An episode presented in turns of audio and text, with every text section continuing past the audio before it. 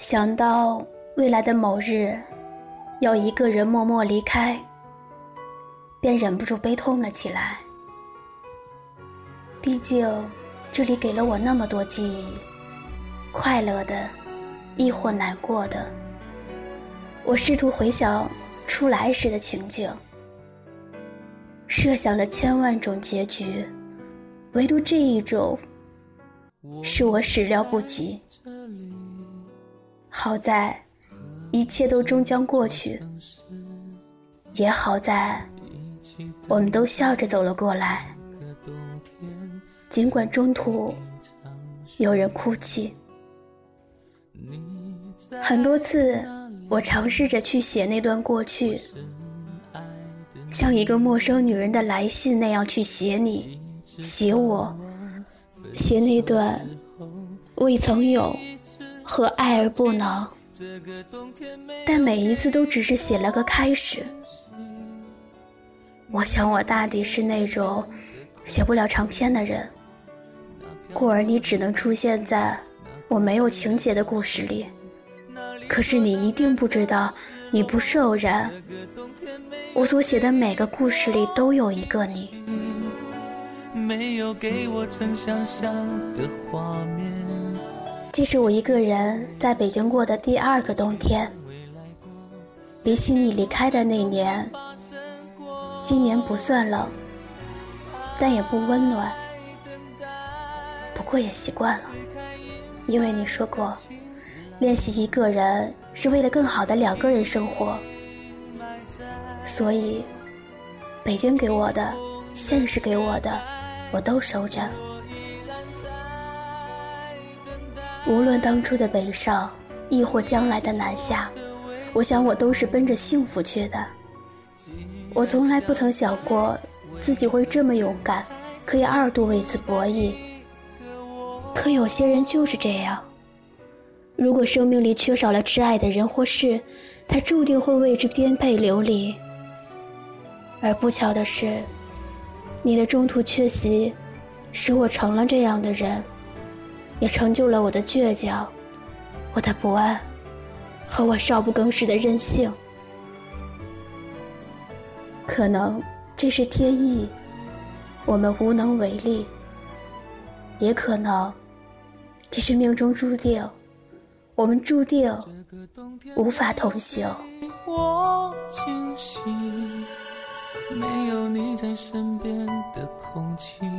关于未来。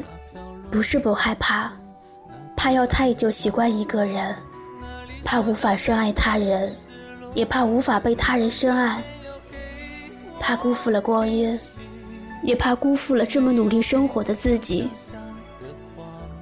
原来我害怕的那么多，可是却要假装着忽略那些爱和怕，也假装着长大。你知道的。笨拙的我多么热爱笨拙的生活方式，可是自你离开，我开始学着变聪明，试着让自己像个大人。时常在半夜醒来，看着黑夜到天明，也时常被噩梦吓醒，害怕的钻进被子。我到底是胆小的，没有太多安全感。突然想起某年。身下熟睡中的电闪雷鸣，我一语似的喊怕，并本能的抱住你。次日醒来，你告诉我，熟睡中我经历的表情和本能的反应令你感到甜。你说，那时的我像个婴儿，需要呵护。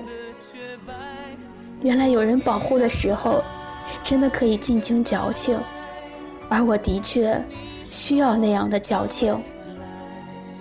周日去朋友家聚会，丽丽的男人张罗了一桌美味，连我一起包虾仁。我坐在旁边揶揄：“怎么没人给我包？欺负我们男人吗？”他们自是不顾我的揶揄，依旧明目张胆的秀恩爱，毫不避讳。这样的桥段，记忆中总是似曾相识。不知道有限的青春里，还能不能遇见一个。为自己抱虾人的人，也不知下一次遇见会是何时。生命里有那么多期盼，而最最期盼的你，会不会如约而至？亦或你如约而至，我依然笨拙的弄丢你，感应不了你的暗示，亦或被自己的迟缓搁浅？你说我惊诧于你的笨拙。是啊，我智商偏低，看不懂太过隐晦的爱情，只听得懂赤裸裸的“我爱你”和不计较的冷浪漫。其余的那些欲擒故纵，我都不懂，也不想懂。所以，每个故事里，我都会寻觅你，直至你用我看得懂的形式出现。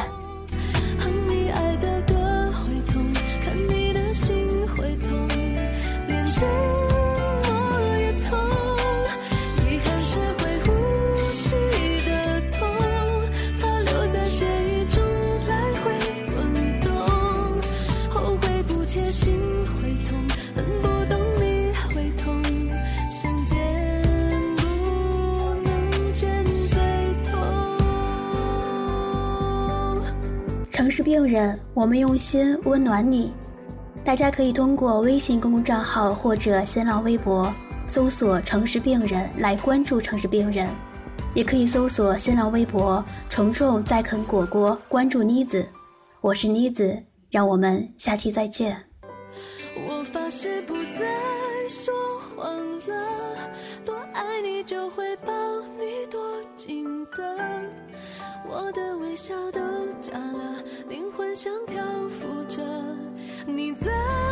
就好了。